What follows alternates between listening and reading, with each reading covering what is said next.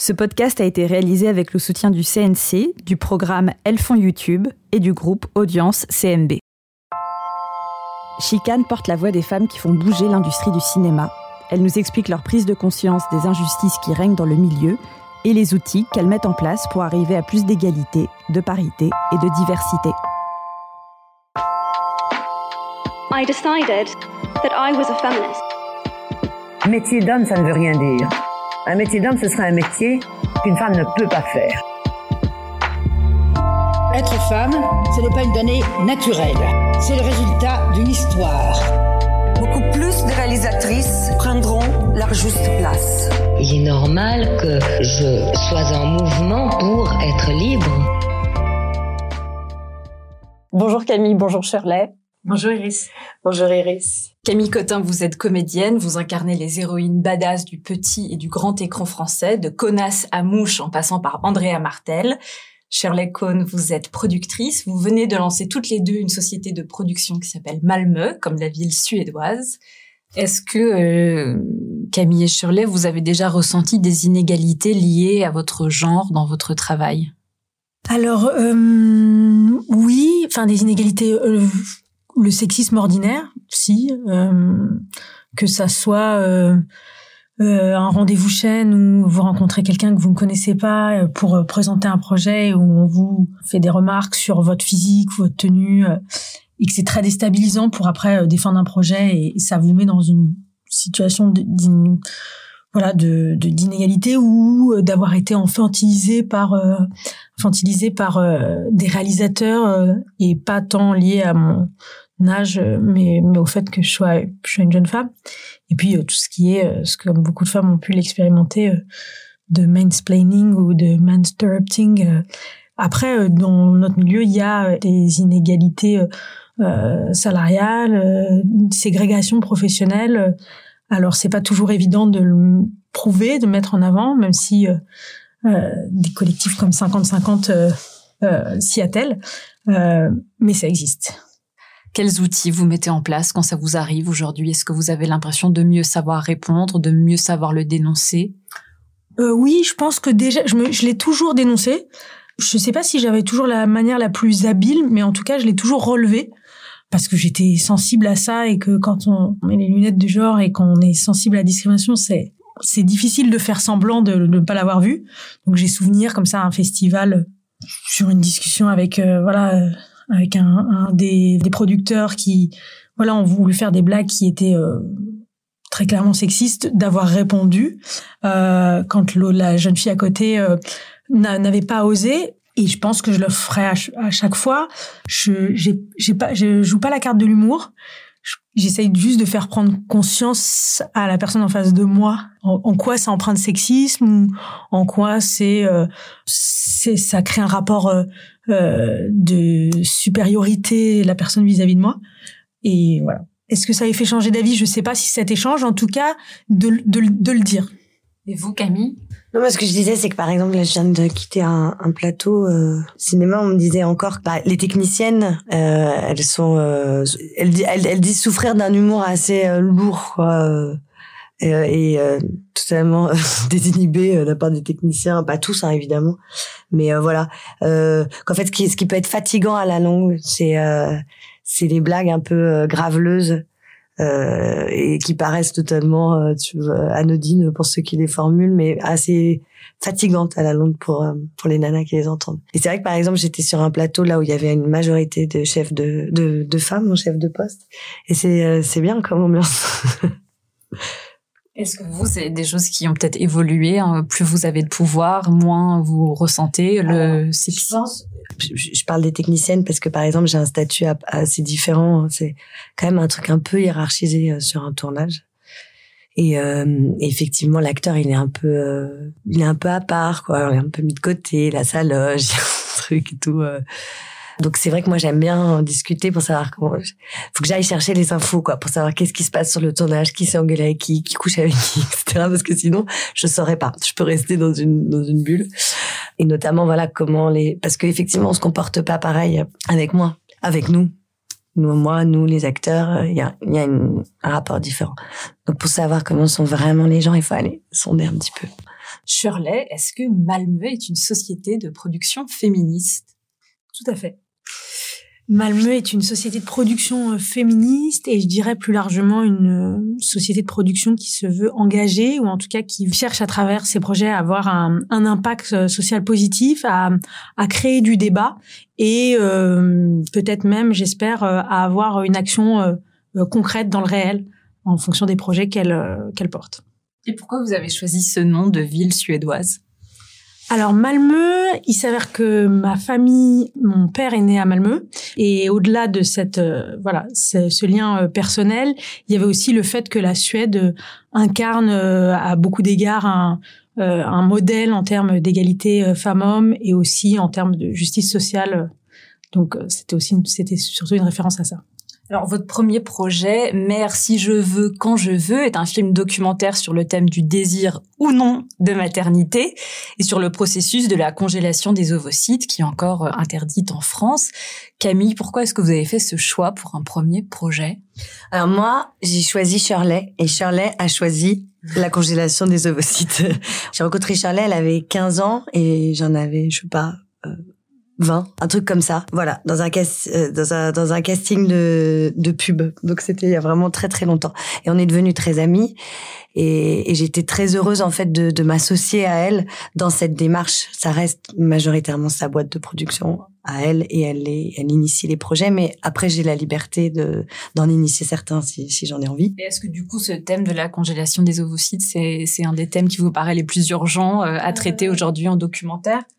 Je pense qu'il est certain qu'aujourd'hui, parler du corps de la femme et de sa liberté et de son unique décision à elle de, de, de vivre la maternité comme elle l'entend, ça me paraît être urgent et je suis catastrophée, écœurée et choquée vraiment profondément par euh, ce qui est en train de se passer autour de l'avortement, qui est un droit qu'on pensait vraiment fondamentalement euh, acquis. Et voilà, c'est très angoissant. Donc oui, je, je pense que à travers la congélation des ovocytes, c'est aussi ce qu'on met en avant et effectivement, en parlant de la congélation des ovocytes, qui paraît être un enjeu euh, très important, et on peut vraiment s'interroger euh, qu'est-ce qui motive à, s'opposer à quelque chose qui pourrait donner plus de liberté aux femmes et, diminuer une pression qui, est grandissante pour plein de facteurs euh, de, fertilité qui font qu'aujourd'hui les femmes font des enfants plus tard. Du coup, ça, quand on sait que la fertilité baisse à partir de 35 ans, ça veut dire que les femmes ont une pression euh, très importante d'avoir un enfant, euh, de devoir avoir un enfant entre 32 et 35, enfin avant 35 ans. Et quand on sait que l'âge moyen pour avoir un enfant, c'est presque c'est presque 31 ans, on se dit ça veut dire qu'en fait on doit avoir un, un, certain voilà à 31 ans pris un certain nombre de décisions, être soit être en couple, soit avoir dit, pris sa décision sur la maternité et que c'est quelque chose qui qui devient de plus en plus pressurisant. C'était intéressant de parler de ce sujet on pensait pas qu'on serait rattrapé euh, en termes d'actualité par euh, dans ce, quand on interroge qui contrôle les femmes euh, par par l'actualité et plus plus particulièrement aux États-Unis récemment. Est-ce qu'en développant des projets féministes, vous vous confrontez à des résistances? Et si oui, de la part de qui? Il y aura des résistances, c'est évident. On s'attaque à des sujets qui, qui sont clivants, qui, qui, qui créent du débat, mais à la fois c'est pour ces raisons-là aussi qu'on y va. Parce qu'on se disait euh, que euh, déjà le, la première chose c'est de pouvoir euh, à travers ces, le document ce documentaire mais d'autres pouvoir lever un peu un, un, voile sur ces questions pouvoir apporter un peu plus de connaissances parce que je pense que le premier frein c'est l'ignorance. Et après oui on va se frotter à un système patriarcal qui va, on va, on va, ressentir ces résistances, mais euh, c'est ce qui nous motive à y aller même pas que patriarcat, parce que tu me racontais qu'il y avait une ministre qui disait euh, Je veux pas que ce soit une mode. Oui. Je veux pas que ça devienne une mode. Tout à fait. Donc, euh, oui. il y a des femmes patriarcales. Oui, oui non, mais c'est, non, mais c'est, non, non, mais c'est vrai. C'est, c'est, c'est vrai que ça, ces résistances n'ont pas de genre. C'est évident. Et, euh, et effectivement, euh, de pouvoir imaginer que euh, la congélation des ovocytes, ça puisse être un, une mode, comme on se fait tatouer ou euh, ou faire un piercing. Euh, moi, j'ai envie de dire à ces gens-là qu'il faut absolument euh, voir ce que c'est, et j'espère que le film le permettra de ce que c'est que de se piquer quotidiennement aux hormones pendant 12 jours, les effets que ça a euh, physiquement et psychologiquement, et que quand on fait ce choix de congeler ses ovocytes, euh, c'est c'est tout sauf un, un choix de convenance. Alors euh, Camille, est-ce que vous avez l'impression de porter une responsabilité en étant la seule héroïne lesbienne de la télé française? J'espère qu'Andrea sera un exemple pour tous les personnages à venir. Euh, une responsabilité en tout cas, j'ai été très très heureuse de de, de sentir qu'il y avait une résonance euh, très forte, notamment euh, au niveau de la, de la communauté LGBT, de l'importance d'un personnage euh, comme ça sur une chaîne hertzienne à 20h30, parce que la, la, représentation est extrêmement importante dans une construction d'identité et que c'est capital qu'elle soit aussi multiple qu'elle l'est en réalité et, et assumée et avérée à un moment qui est normalement censé être extrêmement mainstream. Euh, oui, puis en plus c'est un personnage qui est pas caricatural et qui est pas cliché. C'est un vrai personnage euh, euh nuancé. Enfin, c'est vraiment une héroïne. En tout cas, je pense qu'il y y a effectivement le fait que sa sexualité ne soit jamais euh, remise en question et que le, sujet finalement euh, de, de l'évolution d'Andrea n'est pas est-ce qu'elle aime les femmes ou est-ce qu'elle aime pas les femmes, c'est est-ce qu'elle arrive à être fidèle, est-ce qu'elle est-ce qu'elle peut concilier amour et carrière? Euh, elle est donjon, elle est animale, elle est euh, euh, c'est ça qui nous intéresse. Le fait qu'elle aime les femmes, c'est avéré, c'est dépassé. Et voilà, ça, je pense que c'est un point fondamental qui définit ce personnage et qui fait un peu avancer les choses, je pense. Est-ce que vous aviez déjà conscience au moment où vous commencez la saison 1 de 10% que c'était une héroïne si contemporaine et qu'en fait vous étiez une exception? Dans les séries françaises? Euh, Non, je vous avoue que j'y avais pas pensé.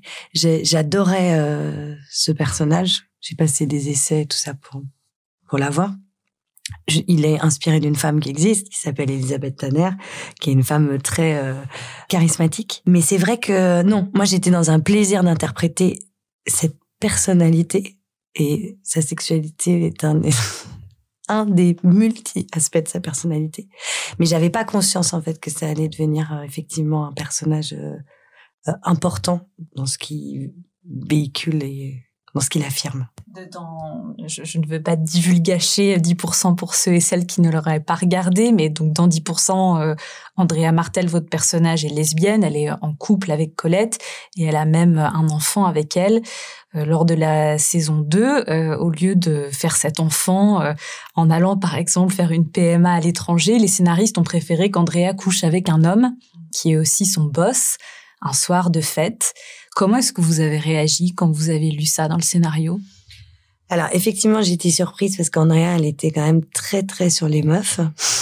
Et euh, j'étais étonnée. Après, j'ai compris que c'est bon, c'est c'est une fiction, c'est un divertissement, donc il, y a un nouveau personnage qui arrive, il y a un rapport de pouvoir qui s'établit entre eux. Et que c'était pour amener ce rapport de pouvoir à un point culminant. Et une des caractéristiques d'Andrea, c'est que c'est une espèce d'héroïne une Athéna, mais qui régulièrement se prend les pieds dans le tapis et au moment où elle croit vraiment être en pleine, plein contrôle de la situation, elle fait tout foirer.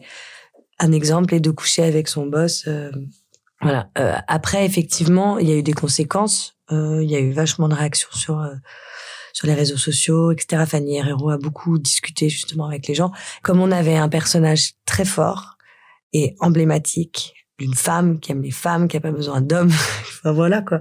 Euh, C'était très clair. Effectivement qu'il y a des lesbiennes qui peuvent coucher avec des hommes et puis il y a des lesbiennes qui ne peuvent absolument pas. Euh, voilà. Donc on va pas re-rentrer non plus dans des cases en disant une lesbienne c'est comme ça. Mais là, ce qu'on a compris, c'est que c'était trop tôt pour nuancer. voilà, que qu'il était important finalement de rester euh, quand même assez euh, catégorique après, il y a eu en saison 3, du coup, une discussion entre, mais c'est évidemment suite à ce qui s'est passé. Je pense que après, moi, j'ai pas pris l'ampleur du truc. Je me suis dit, ah, tiens, ah, elle couche avec lui. Ah, bon, bizarre. Je, j'aurais aimé être plus bourrée, moi, par exemple, en tant qu'actrice. Je vais essayer de proposer un peu, mais après, je l'ai essayé de le travailler dans une lutte où c'était vraiment un rapport de, force qui, dégénère, mais, euh, voilà. Et après, je pense que effectivement, du coup, en saison 3, euh, Fanny Herrero et tous ces auteurs ont vachement bosser autour de ça, notamment dans une discussion avec Colette où là, Colette dit mais on n'est pas de la même planète. Moi, je pourrais jamais faire ça. Camille, vous jouez dans une nouvelle série qui s'appelle Mouche sur Canal+. Est-ce que vous pouvez nous pitcher le rôle de Mouche? Ouais. Donc Mouche, adaptation de Fleabag, euh, série de Phoebe Waller-Bridge. Et donc le, le, personnage de Mousse, c'est une, une trentenaire qui est complètement euh, à la dérive, qui est en train de rater sa vie dans les grandes largeurs, euh, qui, a, qui, a, qui a été victime de deux deuils l'un après l'autre, euh, deux morts euh, tragiques, et elle comble par une boulimie euh, sexuelle euh, qui ne l'amène jamais l'orgasme. Finalement, il y a que la masturbation qui la fait jouir, ce qui ne l'empêche pas d'essayer à, tout prix de, de, de, coucher avec le plus d'hommes possible et le plus souvent possible. Euh, tout ça dans un contexte familial euh, assez catastrophique. Pourquoi est-ce que Camille, on pense à vous dès qu'il y a un rôle de femme euh, féministe Je vous l'ai dit, je ne sais pas. je vais finir par le devenir. Hein, ça continue. Non, je plaisante. Je pense que si. Mais est-ce que vous l'êtes Oui, oui, je le suis. Oui, je suis hyper. en fait, je l'étais sans savoir que je l'étais. C'est-à-dire que très vite, je je concevais pas. J'ai toujours eu un besoin d'indépendance et d'autonomie très fort c'est débile hein, mais je pouvais enfin dès que j'ai eu 15 ans j'ai commencé à travailler. Mais à des des, bêtises hein, babysitting euh, cantine euh, vendre des bijoux sur la plage que j'avais fabriqué. Mais tout de suite il y a eu un truc de euh, j'ai besoin d'être autonome. Pour être autonome il faut que j'ai un petit peu d'argent pour faire les trucs que j'ai envie de faire et ne pas dépendre de qui que ce soit pour réaliser des désirs je pense que ça, c'est un truc qui me définit. Donc, l'idée même qu'on puisse entraver ma liberté, me dire ce que je dois faire ou m'empêcher de faire quelque chose, ça peut me faire vriller. Euh, donc, ça doit être cette composante-là de ma personnalité qui fait qu'on me propose des femmes assez, euh, des femmes de caractère. Je suis pas définie uniquement par ça. Je peux être hyper timide, très inquiète, manquer de confiance en moi. Je suis pas que ça. Euh, par exemple, j'ai mis beaucoup de temps à dire ce que je pensais. J'étais très réservée. Je suis, je suis un peu farouche et sauvage. J'ai du mal à exprimer mon point de vue de manière hyper euh, détendue avec des gens que je connais pas. Par exemple, ce genre d'exercice, il y a cinq ans, je pense que j'aurais dit que je voulais pas le faire. Donc ça évolue. C'est toutes ces héroïnes qui, qui font qu'aujourd'hui on se parle. Ouais, ouais, je, oui, oui, je pense qu'elles me font euh, de la même façon qu'on espère que ces héroïnes ont un impact euh, je pense qu'effectivement, je suis la première concernée. Elle, elle, elle laisse quand même des traces. Et tant mieux. Comment est-ce qu'on fait pour qu'il y ait plus euh, d'héroïnes françaises qui soient moins dans les stéréotypes? Vous, en tant que productrice, comment est-ce qu'on... Quels outils est-ce qu'on pourrait mettre en place, en fait, pour que les personnages féminins sortent de toujours les mêmes stéréotypes? Euh, bah Déjà, je pense euh, par les auteurs euh, et les autrices qui viennent d'horizons un peu plus diverses.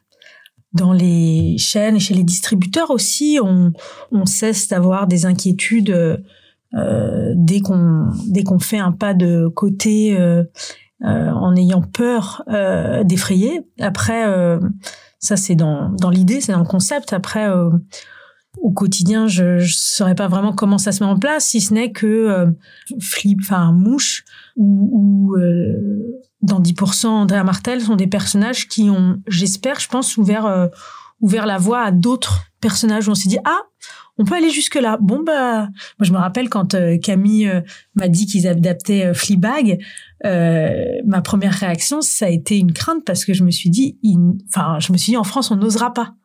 Je me suis dit on va édulcorer et en fait j'ai été extra très agréablement surprise de me rendre compte que pas du tout en fait. C'était euh, tout aussi révérencieuse et tout aussi euh, complexe euh, que le personnage de, de, de Fleabag, ou que le personnage original. Et donc, je pense que, ben, projet par projet, du coup, je pense que ça, ça laisse la place pour d'autres, d'autres héroïnes. Hmm. Après, c'est vrai que par exemple, si, puisqu'on a parlé en ce qui me concerne de connasse, Fleabag, enfin Mouche et Andrea. Andrea. Ce sont dans trois cas des personnages écrits par des femmes. Euh, Héloïse, euh, Lang et Noémie Saglio pour Connasse, Fanny Herrero pour Andrea Martel et Phoebe Waller-Bridge Aïjaneri sur Mouche. Donc euh, oui, je pense que les auteurs, effectivement, le regard, euh, c'est pas, pas, pour exclure les hommes ou dire qu'un homme peut pas écrire une, une femme. Mais voilà, pour qu'il y ait des points de vue féminins, mais même, même dans des histoires d'hommes. Et après, ce qui est pas mal, c'est que la télé commence un peu à, justement, à, bah, Rebecca Zlotowski, elle fait une série, euh, je l'ai pas vue. Mais euh, voilà, la télé courtise le cinéma, le cinéma, et, euh, et, et, donc forcément en amenant des auteurs, euh, des metteurs en scène de cinéma. Est-ce que Camille, vous serez prête, par exemple, à être une des premières comédiennes en France à demander des, des clauses d'inclusion dans son contrat? Donc, c'est-à-dire demander à ce que dans son contrat, il soit noté qu'on aimerait que devant et derrière la caméra, il y ait plus de diversité? Ouais, j'aimerais beaucoup faire ça. J'aimerais beaucoup faire ça. Je, je, sais pas si j'en ai le statut aujourd'hui. Je pas, sais pas s'il faut avoir un statut pour faire ça, j'imagine. Mais en tout cas, effectivement, dans le casting de Mouche, j'avais demandé très clairement, et il y a eu aucune résistance, entendons-nous bien. Mais à la directrice de casting, au producteur et à la réalisatrice, que ce soit pas all white et que même s'il y avait des rôles euh, blancs dans la série, euh, anglaise, de pas hésiter justement à ce que ce soit euh, plus diversifié. Euh, les Anglais n'ont pas ce, ont moins ce problème. La BBC, c'est une question qu'ils ont étudiée depuis longtemps. Voilà, on en revient quand même au truc d'Andrea où tout d'un coup ça y est, il y a une lesbienne avérée, assumée, héroïne, euh, super belle qui tire le truc, enfin super belle, la meuf qui tombe des fleurs. oh, le vieux lapsus quoi. Vraiment, genre, alors non, c'est pas qui ont fait un personnage vraiment iconique. Non, non, mais bref, en tout cas, voilà, je pense que de la même façon, on a un problème à la télé on est vraiment euh, tout blanc et que c'est pénible et que c'est important effectivement d'avoir une représentation un peu euh, à l'image du monde dans lequel on vit, surtout dans une télé euh, qui est une machine à abrutir quoi. Voilà. Pour, donc tout ça pour dire que c'était important pour moi là et que et que c'est quelque chose qui compte pour moi et j'espère oui alors si, si, un jour j'ai la, la dimension pour imposer des, des clauses à mon à mon contrat je le ferai avec plaisir dans Mouche, on, on, entend que elle et sa sœur se définissent comme des mauvaises féministes. Est-ce que vous êtes toutes les deux de mauvaises féministes? Euh, J'aime beaucoup cette scène, ça me fait beaucoup rire. Euh, bah, on est toujours la mauvaise féministe de quelqu'un, donc euh, tout dépend dans, avec, qui on se compare. Donc donc ça dépend vraiment de avec qui avec qui on est. Après, euh, euh, moi, ce que j'ai beaucoup aimé en, en, en fréquentant des féministes, euh, c'est qu'elles m'ont fait changer d'avis sur des sujets et donc elles ont peut-être fait de moi une meilleure féministe. Mais je pense que c'est un apprentissage de toute une vie. Moi, mon dernier coup de cœur littéraire, c'est Sorcière de Mona Cholet. Et c'est fou en fait à quel point tout d'un coup cette femme est brillantissime et c'est vraiment, j'avais eu ce choc-là avec Virginie Despentes et King Kong Theory, c'est des femmes qui nous ouvrent les yeux. Et là, vraiment, on se dit, mais quelle féministe en bois je suis, mais j'avais même pas vu ça, quoi. Moi, je trouvais ça tout à fait normal. bon, après, elles vont loin, hein. Il y a des trucs, il va falloir les assumer, hein, les cheveux gris et tout, je sais pas, mais, mais c'est, voilà, c'est, c'est, c'est des femmes qui sont, comme Mona Cholet, extrêmement inspirantes oui, parce qu'il faut dire que dans Sorcière, Mona Cholet dit qu'une des figures des sorcières, c'est la femme de plus de 40 ans qui assume aussi ses cheveux blancs, c'est la femme qui n'a pas d'enfant, c'est la femme ménopausée, et que toutes ces femmes-là, en fait, elles sont invisibilisées de nos écrans, de l'espace public, mm. et qu'il y a, y a une force, en fait, à revendiquer son, son côté sorcière. Mm. Donc, vous allez, euh, vous allez devenir sorcière, Camille Cotin. Euh, je, je, je sais pas. Vous l'êtes déjà J'ai déjà un peu, ouais, j'ai, mais parce que j'ai les cheveux mousseux, ça n'a rien à voir. mais euh, non, mais pour vous parler de la responsabilité, par exemple, d'Andrea, je m'interroge un tout petit peu, mais je, je vais pas développer parce que c'est un bégaiement et je sais pas trop quoi en faire. Mais voilà, la représentation féminine dans les magazines, j'avais un peu honte moi quand je lisais Mona Cholet qu'elle parlait des actrices dans des magazines féminins et tout ça parce que je me disais oh, j'espère qu'elle n'est pas tombée sur une de mes interviews elle dit elle est complètement con non mais voilà il y a une responsabilité effectivement avec l'image de la femme qu'on qu'on vend en fait. Après nous on est obligé en tant qu'acteur moi si je pouvais je serais un Daft Punk je ferais que jouer dans les films et après j'irais nulle part d'autres que aux endroits où j'ai envie d'aller dans des cercles intimes. Mais c'est pas possible. Donc on est obligé de jouer le jeu de la promotion. Mais comment on le joue en tant que femme? Qu'est-ce qu'on véhicule? Qu'est-ce qu'on transmet? Euh, Et c'est pas facile en fait. De, il y a un système. Est-ce qu'on marche avec? Est-ce qu'on est contre? Est-ce que comment on l'utilise? Est-ce qu'on en invente un nouveau? Est-ce qu'on a le courage? Est-ce qu'on a l'inspiration? Et c'est vrai que de voilà, des femmes comme ça nous donnent envie d'inventer quelque chose. Vous pensez qu'en 2030 on en sera où dans le cinéma et à la télé française? Tu veux dire dans un monde où il y aura plus d'animaux. Euh, où on vivra sous terre. Dans ce monde où on vivra sous terre. Euh, On sera où des représentations. Vous aurez fait 50 euh, documentaires euh, sur la question et on n'en aura plus besoin. Non, je pense... Alors, alors si on parle juste de, cette question-là, je pense que c'est de cette question de la représentation, c'est un combat qu'on va mener à vie. Je pense que on en, ça ne sera jamais clos parce qu'on s'interrogera euh, toujours euh, sur le genre et il faudra évoluer avec et il faudra que les, les, les, les représentations évoluent avec. Donc je pense que ça, on est parti pour euh, voilà pour, pour du long terme. En fait, ce qui est très bizarre aujourd'hui, c'est de se projeter en 2030. Donc on a l'impression qu'on va aborder une évolution Et comme on voit qu'il y a ça rétrograde de manière extrêmement violente, c'est là où la série Handmaid's Tale, elle est vraiment hyper angoissante parce qu'il y a quelque chose qui résonne profondément. On sait pas trop, en fait, si on en sera à se battre pour des trucs qui étaient vraiment fondamentaux et qu'on croyait acquis, quoi. Donc, euh, bon, on est hyper optimiste, non? Non, non, mais c'est vrai, c'est vrai que euh, il y, a, y a un mouvement, il y a, on voit des évolutions et à la fois on voit des mouvements euh, euh de Backlash. des backlash complètement. Et puis, euh, et puis voilà, comme euh, disait Beauvoir, enfin là, il y aura toujours à chaque mouvement politique ou religieux, enfin crise, il y aura. Voilà, on faudra tout, faut toujours rester sur ses gardes. Donc Restons, restons, sur nos gardes. Merci beaucoup à toutes les deux. Merci. Vous pouvez retrouver les autres entretiens chicanes sur toutes les plateformes de podcast. Merci à l'hôtel Rochester Champs-Élysées pour son accueil. Cet épisode est produit par Maxime Rusniewski, préparé par Estelle Marach et Mathilde Mélin, au son Pierre Carlier et Ilias Chaumont. Si vous avez aimé cet épisode, n'hésitez pas à nous mettre des étoiles et à le partager sur les réseaux sociaux. À bientôt.